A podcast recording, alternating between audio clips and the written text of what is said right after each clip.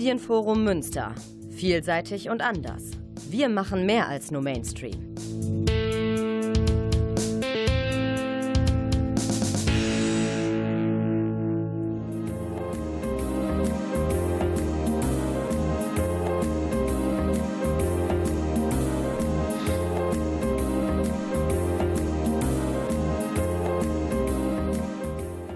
Der Lesewurm. Neues vom Buch- und Hörbuchmarkt.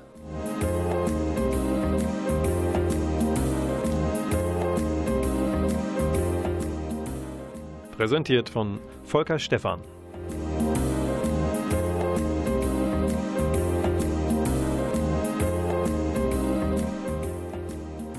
Der Lesewurm kriecht wie immer in eure Gehörgänge aus dem Medienforum Münster in der Stadtmitte, wo es dieser Tage besonders heiß ist, weil sich die Sonne, die Hitze so besonders schön staut.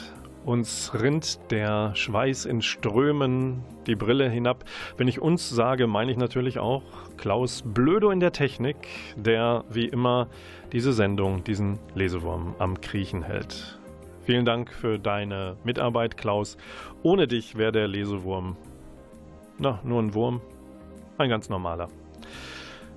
Wenn es euch gerade warm ist, zu warm vielleicht in diesem Hochsommer, der gerade richtig auf Betriebstemperatur kommt, dann denkt euch doch vielleicht weg an eine schöne Blumenwiese, denkt euch alle möglichen Farben, grün, blau, gelb, orange. Und wenn ihr das so vor euch seht, seid ihr auf einmal in den Sawtooth Mountains in Idaho. Und dann guckt ihr euch so um, wie das zum Beispiel Gary Ferguson tut. Der hat einen Mann neben sich, der die Gegend da besonders gut kennt und der dem Gary Ferguson die Wunder der Natur nahebringen will. Und warum fange ich mit der Blumenwiese an, weil Gary Ferguson genauso in diesen Idaho Mountains steht und dann gefragt wird, was er eigentlich glaube, warum es da so viele verschiedene Pflanzen gibt. Warum nicht nur eine oder zwei Sorten? Und eine Lehre, eine Lektion, die er da lernt, ist, wenn einige dieser Arten nur überleben, überlebt das gesamte System. Es geht da darum zu lernen, warum Diversität, also Verschiedenheit, ein gemeinsames Biotop von vielen verschiedenen Pflanzen, warum das so gut miteinander harmoniert und warum es da ist. Und eine Lehre ist eben, je mehr Je verschiedener die Pflanzen, die Lebewesen sind, desto größere Chancen haben sie auf sich verändernde Bedingungen zu reagieren. Und wenn denn einige nur überleben, überlebt am Ende das ganze System und kann sich regenerieren. Das ist aus Gary Fergusons Buch Die acht großen Lehren der Natur mit dem Untertitel Was wir von Tieren und Pflanzen lernen können. Erschienen ist es gerade bei DTV und Gary Ferguson ist äh, studierter Naturforscher und verbringt die meiste Zeit des Jahres in der Natur hat äh, inzwischen, ich glaube, mehr als 20 Bücher zum Thema veröffentlicht, Ökologie, Naturschutz. Und äh, er betrachtet das Ganze auch aus philosophischer Richtung, ähm, was die Natur in uns bewirkt. Ja, und diese Blumenwiese nehmt ihr vielleicht im Herzen oder in den Gedanken mit in die erste Musik. Und die kommt von den Schweden, auch da gibt es reichlich schöne, auch unberührte Natur noch in diesem großen nordischen Land. Aus Schweden stammen Pain of Salvation. Das äh, nächste Album, Panther, kommt Ende August am 28. raus. Die zweite Single ist veröffentlicht. Sie heißt Restless Boy und wird jetzt von Klaus Blödo eingeworfen.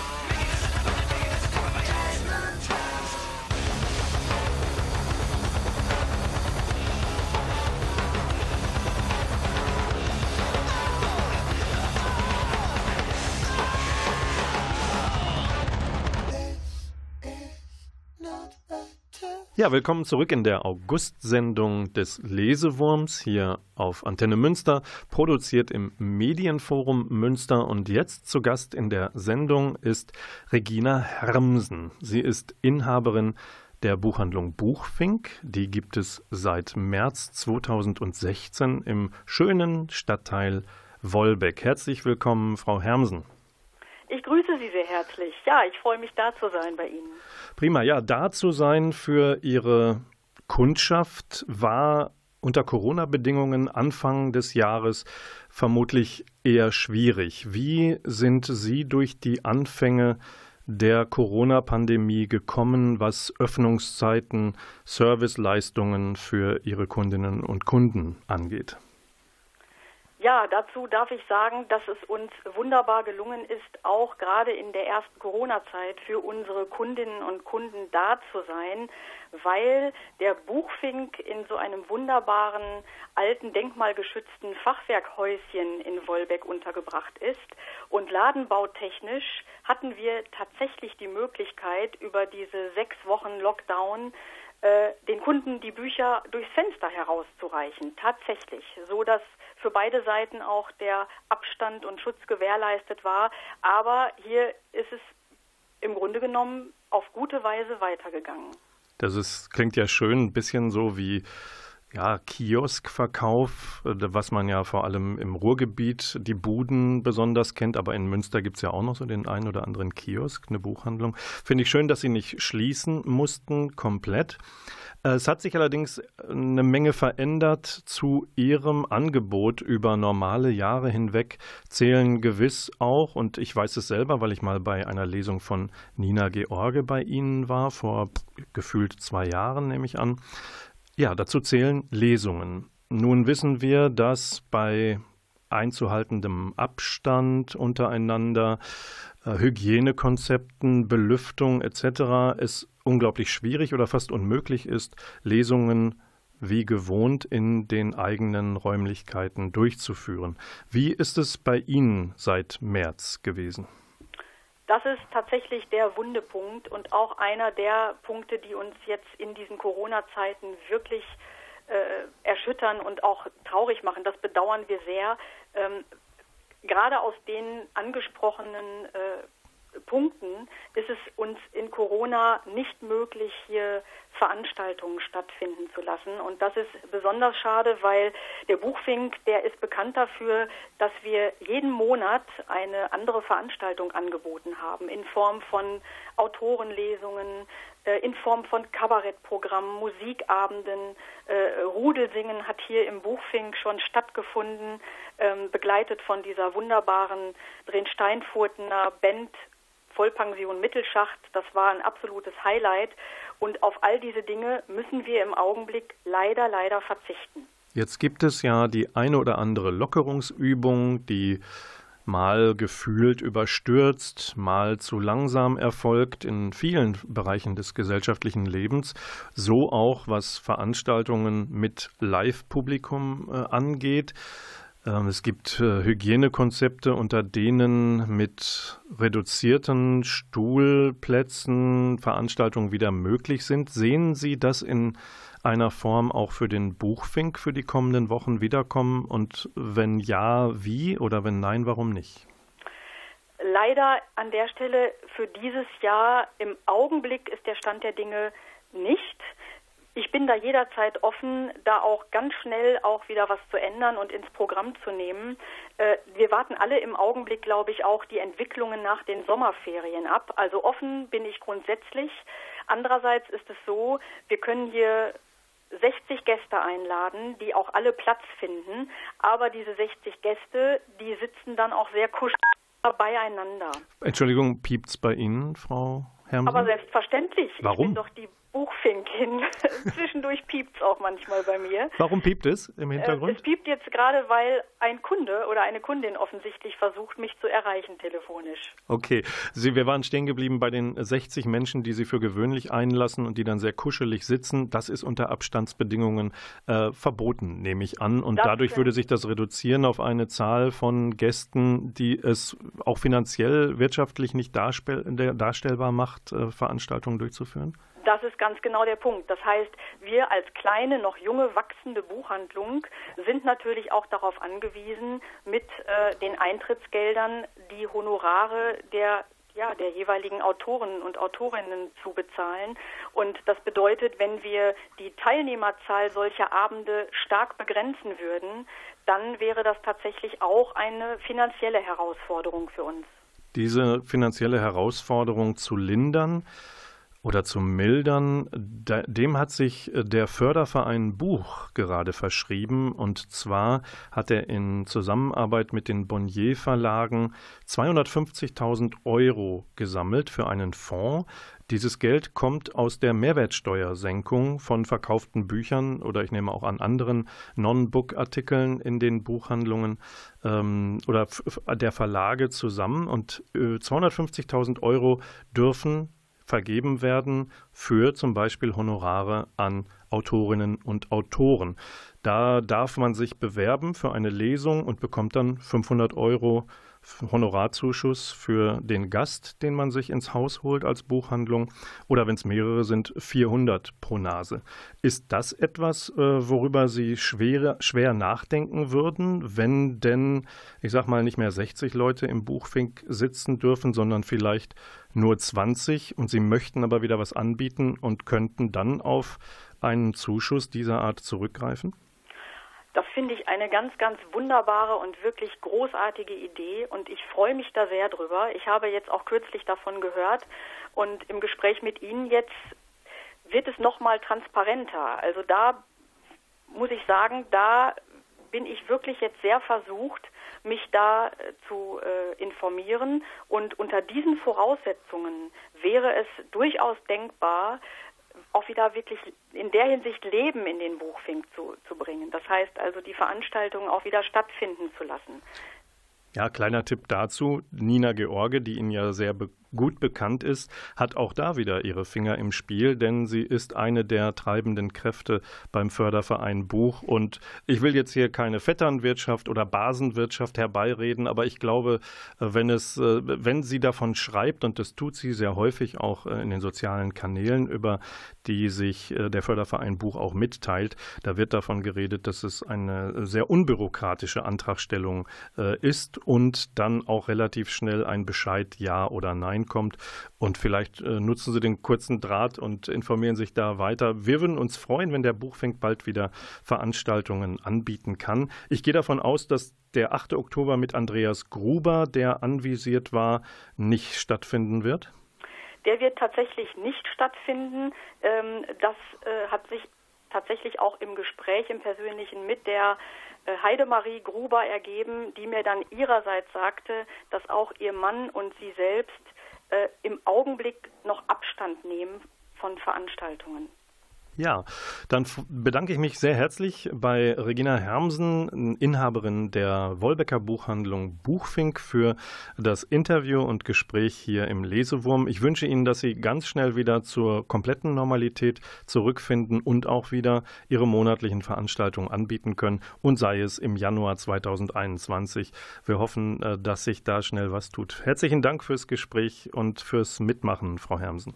Wir freuen uns auch sehr darauf, so weitermachen zu können, wie wir das gewohnt sind. Und ich danke Ihnen auch ganz herzlich, Herr Stefan, für das Gespräch. Vielen Dank. Herzlichen Dank. Das war Regina Hermsen vom Buchfink und wir machen weiter mit der Musik von Gaspacho.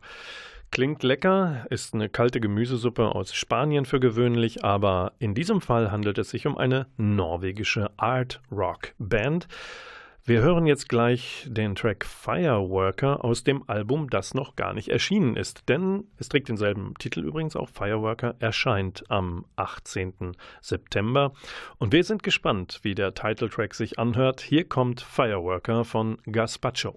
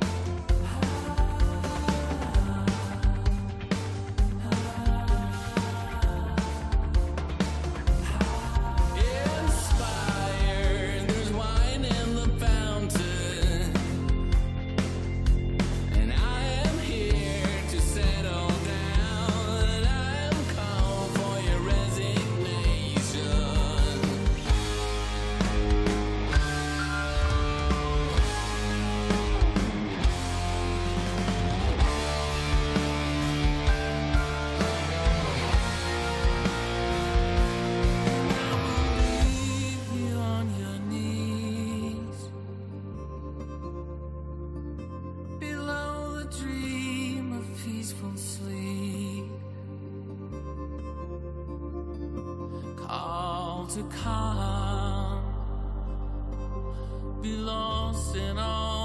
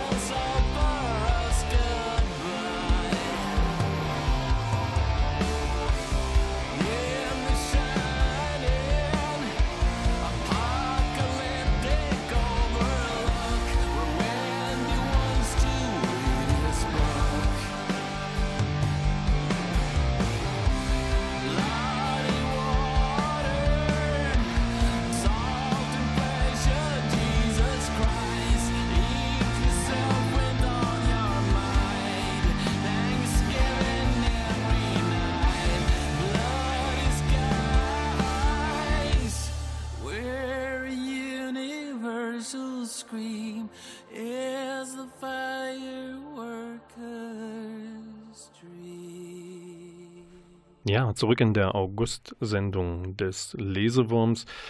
Hier auf Antenne Münster, produziert im Medienforum Münster. Mein Name ist Volker Stephan und ich habe eben mit äh, der Buchfink-Inhaberin Regina Hermsen gesprochen. Thema war darunter auch Corona und wie sehr es das Geschäftsleben eines Buchhandels beeinflusst. Corona ist auch jetzt noch einmal Thema bei drei Buchvorstellungen. Zweimal Sachbuch, einmal Fiktion. Fiktion. Die erfundene Geschichte stammt von dem vor allem für seine Ostfriesen-Krimis bekannten Ruhrpottler Klaus-Peter Wolf. Der lebt inzwischen längst an der Nordsee. Äh, schon 2010 hat er Todesbrut veröffentlicht. Das ist ein äh, Thriller im Löwe Verlag. Dieser Verlag hat sich auf Jugendbücher spezialisiert und das Buch ist für alle Menschen ab na, so 14 Jahren ungefähr, aber auch für uns Erwachsene. Worum geht's da? Es geht los, dass eine Fähre von Ostfriesland ablegt mit dem Ziel Borkum. Diese Fähre wird dort allerdings nicht anlegen und deswegen platzen Träume von einem Liebesurlaub, von der Chance auf eine Restaurierung der bereits gescheiterten Ehe. All das wird nicht stattfinden mit den Menschen, die auf dieser Fähre sind, denn in Emden liegt parallel dazu eine Frau mit dem mutierten Vogelgrippevirus im Krankenhaus. Und Borkum schottet sich ab gegen die Fähre und damit vermeintlich auch gegen das Virus. Das ist aber längst auf der Insel angekommen. In der Folge dieser Geschichte von Klaus-Peter Wolf werden Städte abgeriegelt, Supermärkte geplündert und die Fähre schließlich von Familienvätern gekapert. Das ist eine dystopische Beschreibung dessen, was unsere Wirklichkeit zehn Jahre später in weiten Teilen eingeholt hat. Wolf hat damals die Strategien der Weltgesundheitsorganisation und der Bundesregierung für Pandemien dieser Art zur Grundlage seines Thrillers genommen. Das ist aufregend und sehr nah an dem, was wir gerade selbst erleben. Insofern sagte ich eingangs erfundene Geschichte. Nun, äh, was sich seit Dezember 2019 um uns herum zuträgt und was wir dabei für unterschiedliche Phasen Gemütszustände durchlaufen und welche Reaktionen wir zeigen, das fasst der Band Corona Geschichte eines angekündigten Sterbens zusammen. Das ist erschienen bei DTV und herausgegeben von Kurt Schnibben, den man vom Spiegel kennt, und David Schraven, den man von Korrektiv, äh, einer Journalisteninitiative, kennt. Sie tragen mit einer Fülle von Autorinnen und Autoren medizinische und wissenschaftliche Hintergründe, politische Antwortversuche und individuelle bzw. gesellschaftliche Reflexe auf das Coronavirus zusammen. Das liest sich in weiten Teilen wie eine Chronologie der Ereignisse. Es ist auch in chinesische bis brasilianische Phase untergliedert und reicht dann in der Beschreibung bis Mitte Mai, wo dann sich wieder neue Menschen auch in Deutschland infizieren mit dem Virus, sei es bei Gottesdiensten oder bei Gastronomieöffnungen in Ostfriesland. Und äh, dieses Buch ähm, beschreibt am Ende auch noch mal mehr, ähm, was denn viele Menschen, die jetzt zuletzt auch wieder in Berlin gegen das vermeintliche Phantomvirus oder nicht, nicht existierende Virus ähm, dagegen auf die Straße gegangen sind, was die antreibt. Also es nimmt die Corona-Mythen auseinander, ähm, beginnend von das Coronavirus sei menschengemacht und im Labor manipuliert, äh, bis äh, zur geplanten Pandemie äh, oder welche vermeintlichen Medikamente helfen können, ob es nicht sch weniger schlimm ist, diese Pandemie, als, ein, als eine normale Grippeepidemie etc pp. All das wird auch nochmal ähm, hinten durchleuchtet und durch Fakten angereichert. Wer also nicht faktenresistent ist, das sind, ist Gott sei Dank immer noch die Mehrzahl der Bevölkerung bei uns, der wird in diesem Buch fündig. Und ebenfalls, und dann sind wir bei der dritten Buchvorstellung zum Thema Corona, ebenfalls zum Thema äußert sich Ina Knobloch. Bei Drömer ist von ihr erschienen Shut Down, von der Corona-Krise zur Jahrhundertpandemie. Ähm, Knobloch ist Frankfurterin und was noch wichtiger ist, Bestseller-Autorin, promovierte Biologin und eine mehrfach ausgezeichnete Journalistin. Äh, in ihrem Buch beleuchtet sie die Hintergründe und interessiert sich vor allem auch dafür, wer eigentlich von naja, Entwicklungen von Impfstoffen besonders profitiert, wer ähm, verdient an Ausrüstungsgegenständen, die schützen sollen, etc. Ähm, sie kritisiert die Weltgesundheitsorganisation, die hilflos und kopflos agiere, weil sie eben aufgrund ihrer Konstruktion getrieben und finanziert ist von privatwirtschaftlichen Interessen. Und dann folgt sie auch noch einer Spur ähm, der Geldströme, die in das Entwickeln von Tests, Medikamenten und Impfstoffen fließen. Ja, und das ist ein äh, teilweise ernüchterndes, eine ernüchternde Lektüre, weil sie in dem Grenzgebiet sich befindet zwischen was ist nötig, um das Virus zu besiegen und andererseits schreibt die Biologin auch davon, es ist erst der Auftakt von Pandemien, die den Menschen erreichen werden, wenn er denn immer mehr natürlichen Lebensraum von Wildtieren zerstört und diese Tiere immer näher an die Menschen und die Zivilisation heranrücken. Dann werden unweigerlich weitere Viren auf den Menschen überspringen. Das war die Corona-Sektion für die August-Ausgabe des Lesewurms.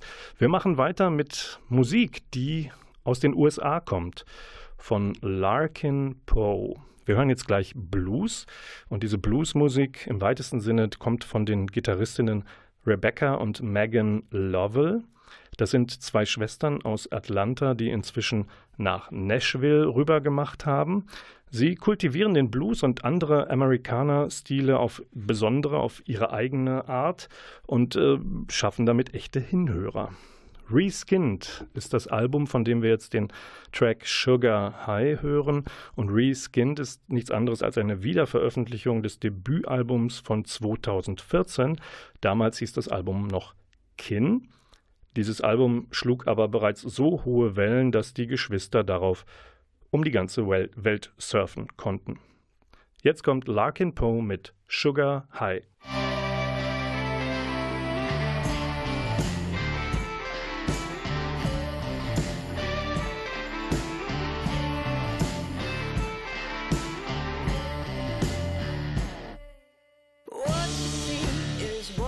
Get. I ain't gonna sugarcoat it.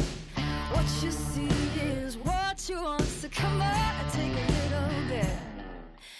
Bliss, bliss, on the wings of a kiss. We're gonna fly till you can't fly higher.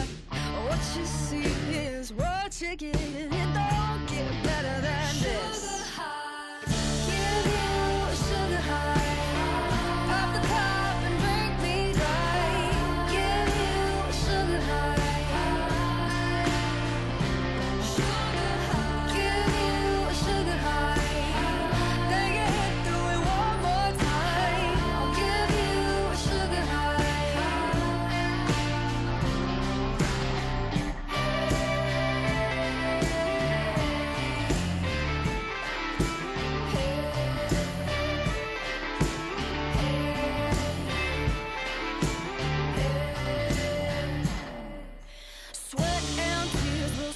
sit up, you look sharper than a 10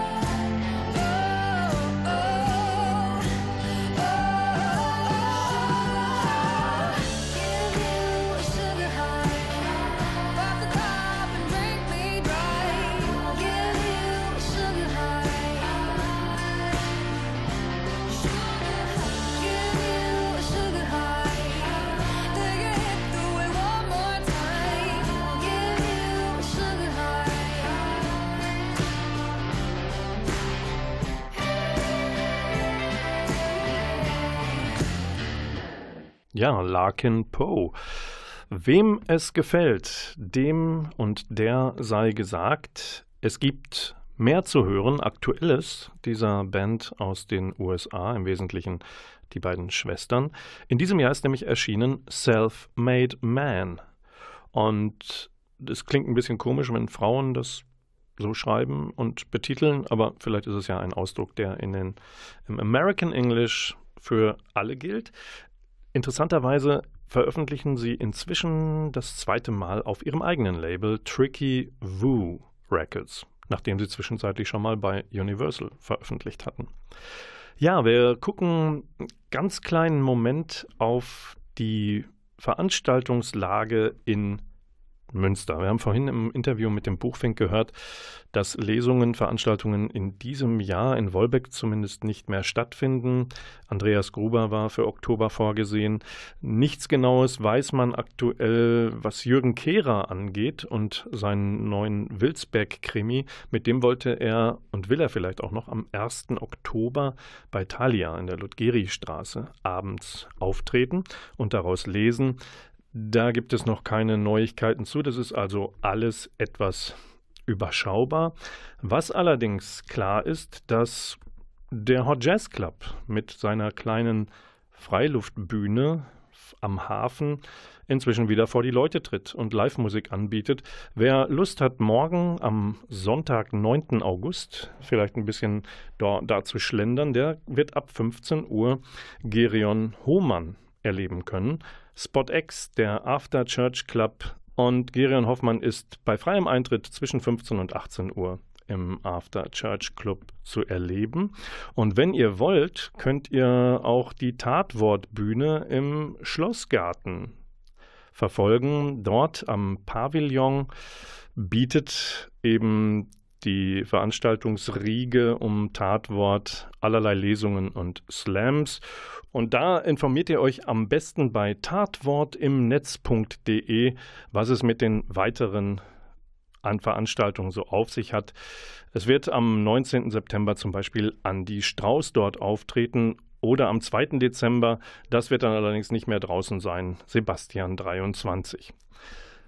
Ja, und wir machen weiter mit den Top 5 Hörbuchcharts für den Monat August.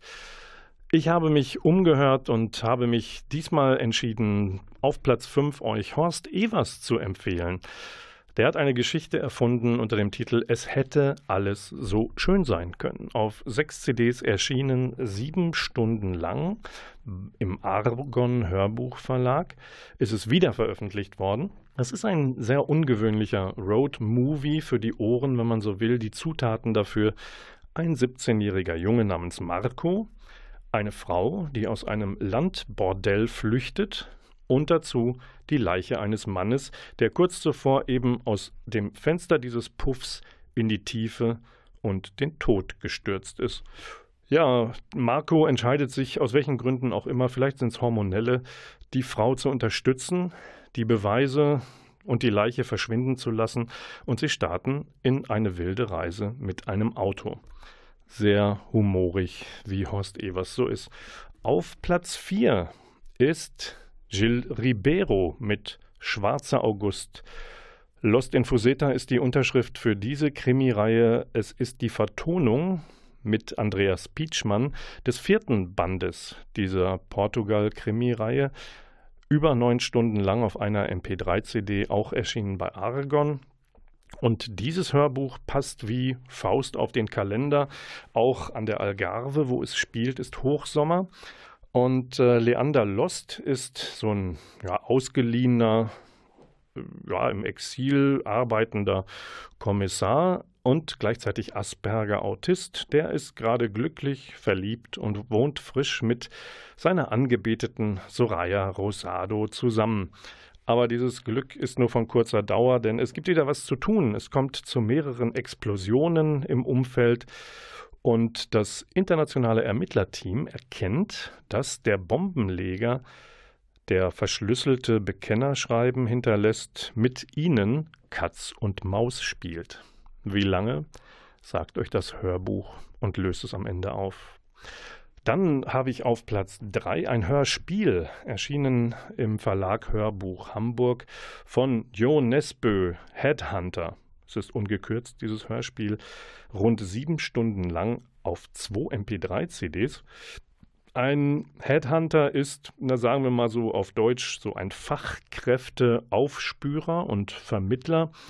Dieser Headhunter in dem Hörspiel ist mehr als seine Auftraggeber vermuten, denn sie kennen seine dunkle Seite gar nicht. Wer ihn beauftragt, ist anschließend um diverse Reichtümer ärmer. Kunstwerke sind auf einmal weg. Das ist ein Dieb. Das geht lange gut für diesen Headhunter namens Roger Brown, bis er versucht, einen Niederländer namens Klaas Refe übers Ohr zu hauen. Ähm, der soll zunächst mal Geschäftsführer eines GPS-Unternehmens werden. Und Brown stiehlt ihm einen kostbaren Rubens. Allerdings klappt der Diebstahl nicht so ganz richtig und äh, der fliegt auf und damit ist der Kampf von Giganten eröffnet. Platz 2. Eine Frau haben wir jetzt im Angebot. Anne Stern schreibt Fräulein Gold, Schatten und Licht. Band 1, das ist also der Auftakt einer Reihe. Gesprochen ist das Ganze von Anna Thalbach, geht über acht Stunden lang, zusammengefasst auf einer MP3-CD, erschienen bei Argon. So, und worum geht es bei Fräulein Gold? Hul Gold. Hulda Gold ist eine äh, Figur, die man so schnell nicht vergisst, denn sie ist Hebamme und ja, arbeitet zu Beginn der 20er Jahre, der 1920er Jahre in Berlin. Und zwar im Bülowbogen, was damals einer der an äh, zu dem Bereich gehört, der eher Armenviertel ist. Und davon gibt es eine ganze Menge im Berlin der 1920er, die nicht überall golden waren. Ähm, aus diesem Krimi wird ein Sittengemälde der Zeit, nämlich als eine Schwangere es auf einmal mit der Angst bekommt, weil ihre Nachbarin bei einem Unfall, so scheint es, im Landwehrkanal ums Leben gekommen ist. Unfall? Glauben Hulda Gold und die Schwangere nicht so richtig, denn auf einmal interessiert sich ein Kommissar für diesen Fall und Hulda verguckt sich auch noch in den. Es wird also spannend und gefährlich für die Hebamme. Und dann sind wir bei Platz 1 gelandet der Hörbuchcharts des Monats August im Lesewurm hier auf Antenne Münster, produziert im Medienforum Münster. Und das ist auch ein bisschen Abtauchen in meine eigene Kindheit, denn gewonnen hat in diesem Jahr Ottfried Preußler mit der Wiederveröffentlichung von Krabat, es ist eine Autorenlesung. Ottfried Preußler liest also sein bedeutendes Jugendbuch selbst. Preußler hat gelebt von 1923 bis 2013 und hat neben Krabat so wunderbare Figuren erschaffen wie den Räuber Hotzenplotz oder die kleine Hexe. Und ja, bei Krabat geht es dann tatsächlich so, dass der Junge durch die Gegend zieht und er in einem Traum gesagt bekommt, er solle sich zur Mühle am Koselbruch begeben. Allerdings ist das ein nicht ganz geheurer Platz, weil da sollen verwunschene Dinge vor sich gehen. Aber Krabbert wird gelockt damit, dass sein Leben leicht und schön werde, wenn er sich der Mühle dort verschreibt und dort Mitglied wird und sich ausbilden lässt. Und wie das passiert, seine erste Begegnung mit dem Menschen, der das Sagen hat in dieser Mühle, das hören wir jetzt. Wir begegnen Krabat und der Mühle am Koselbruch. Auf dem Tisch, der die Mitte des Raumes einnahm, hinter dem Tisch saß ein massiger, dunkel gekleideter Mann, sehr bleich im Gesicht, wie mit Kalk bestrichen, ein schwarzes Pflaster bedeckte sein linkes Auge. Vor ihm auf dem Tisch lag ein dickes, in Leder eingebundenes Buch, das an einer Kette hing. Darin las er. Nun hob er den Kopf und starrte herüber, als habe Krabat hinter dem Türspalt ausgemacht. Der Blick ging dem Jungen durch Mark und Bein. Das Auge begann ihn zu jucken, es tränte, das Bild in der Kammer verwischte sich. Krabat rieb sich das Auge, da merkte er, wie sich ihm eine eiskalte Hand auf die Schulter legte von hinten. Er spürte die Kälte durch Rock und Hemd hindurch. Gleichzeitig hörte er jemand mit heiserer Stimme auf Wendisch sagen, da bist du ja. Krabat zuckte zusammen, die Stimme kannte er. Als er sich umwandte, stand er dem Mann gegenüber, dem Mann mit der Augenklappe. Wie kam der auf einmal hierher? Durch die Tür war er jedenfalls nicht gekommen. Der Mann hielt ein Kerzenlicht in der Hand, er musterte Krabat schweigend. Dann schob er das Kinn vor und sagte: Ich bin hier der Meister. Du kannst bei mir Lehrjunge werden, ich brauche einen. Du magst doch? Ich mag, hörte Krabat sich antworten. Seine Stimme klang fremd, als gehörte sie gar nicht ihm. Und was soll ich dich lehren? Das Müllern oder auch alles andere? wollte der Meister wissen. Das andere auch, sagte Krabat. Da hielt ihm der Müller die linke Hand hin. Schlag ein! In dem Augenblick, da sie den Handschlag vollzogen, erhob sich ein dumpfes Rumoren und Tosen im Haus. Es schien aus der Tiefe der Erde zu kommen, der Fußboden schwankte, die Wände fingen zu zittern an, Balken und Pfosten erbebten. Krabat schrie auf, wollte weglaufen, weg, bloß weg von hier. Doch der Meister vertrat ihm den Weg. Die Mühle, rief er, die Hände zum Trichter geformt. Nun malt sie wieder. Silberfisch ein Imprint des Hörbuch Hamburg Verlags, hat Krabat neu veröffentlicht in diesem Jahr. Ein Hörerlebnis mit und von Ottfried Preußler. Ja, der Lesewurm kommt allmählich zum Ende seiner August-Ausgabe. Schön, dass ihr bei strahlend schönem Wetter äh, ausgehalten habt. Ich verwöhne euch zum Abschied noch mit anderthalb Krimi-Tipps und zwar einem von Max Annas und seiner Morduntersuchungskommission einer DDR-Kripo-Abteilung. Der zweite Band heißt Der Fall Melchior Nikolait, erschienen in Rowold 100 Augen. Und wenn Max Anners schreibt, ist ihm eine gute Platzierung beim Deutschen Krimipreis eigentlich so gut wie sicher. Mit dem ersten Part hat er den dritten Platz beim Krimipreis 2019 belegt. Davor hat Finsterwalde, ein Politthriller, auch Platz 3 belegt. Und 2017 hat er den Krimipreis sogar mit Die Mauer gewonnen. Und jetzt ist Teil 2 der Jena Morduntersuchungskommission raus. Und worum geht es diesmal? Oberstleutnant Otto Kastorp ist da der Hauptdarsteller. Er muss mit seinem Team herausfinden, warum ein Punk ermordet worden ist.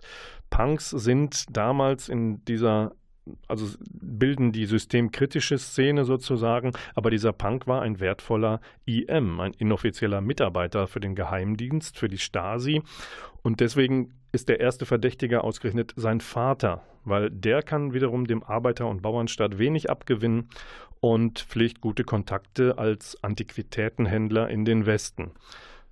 Na, ist das, ist das nicht? Man weiß es nicht. Wie immer bei Annas geht es aber um mehr als nur einen Mord aufzuklären. Wir gehen dann noch zurück in die Jetztzeit und gucken auf Shalom Berlin. Das ist der Auftakt einer neuen Krimiserie aus der Feder von Michael Wallner und erscheint bei Pieper. Wir lernen darin Alain Liebermann kennen. Er ist Mitglied des mobilen Einsatzkommandos Staatsschutz und Spezialist für Terrorbekämpfung. Er ist ferner Mitglied einer jüdischen Familie. Und dieser Fall beginnt mit der Schändung eines jüdischen Friedhofs in Berlin und weiterhin Drohmails gegen eine Journalistin. Den Drohungen folgt dann Gewalt und gepaart mit der Angst vor neuen antisemitischen Attentaten. Michael Wallner ist bekannt als Schauspieler, als Regisseur und Bestsellerautor. April in Paris zählt zu seinen meist übersetzten Werken. Und mit diesen beiden Tipps entlasse ich euch in den wunderbaren Samstagabend und in ein hoffentlich noch schönes Wochenende. Das war der Lesewurm für den Monat August. Es bedanken sich für eure Aufmerksamkeit der Klaus Blödo in der Technik, der das wieder wunderbar ausgependelt und gepegelt hat. Und Volker Stephan am Mikrofon. Ich verabschiede mich mit Gogo Penguin. Crossover Jazz aus Manchester, England und vom aktuellen Album, das auch Gogo Penguin heißt und in diesem Jahr erschienen ist. Wir spielen den Song Cora. Tschüss.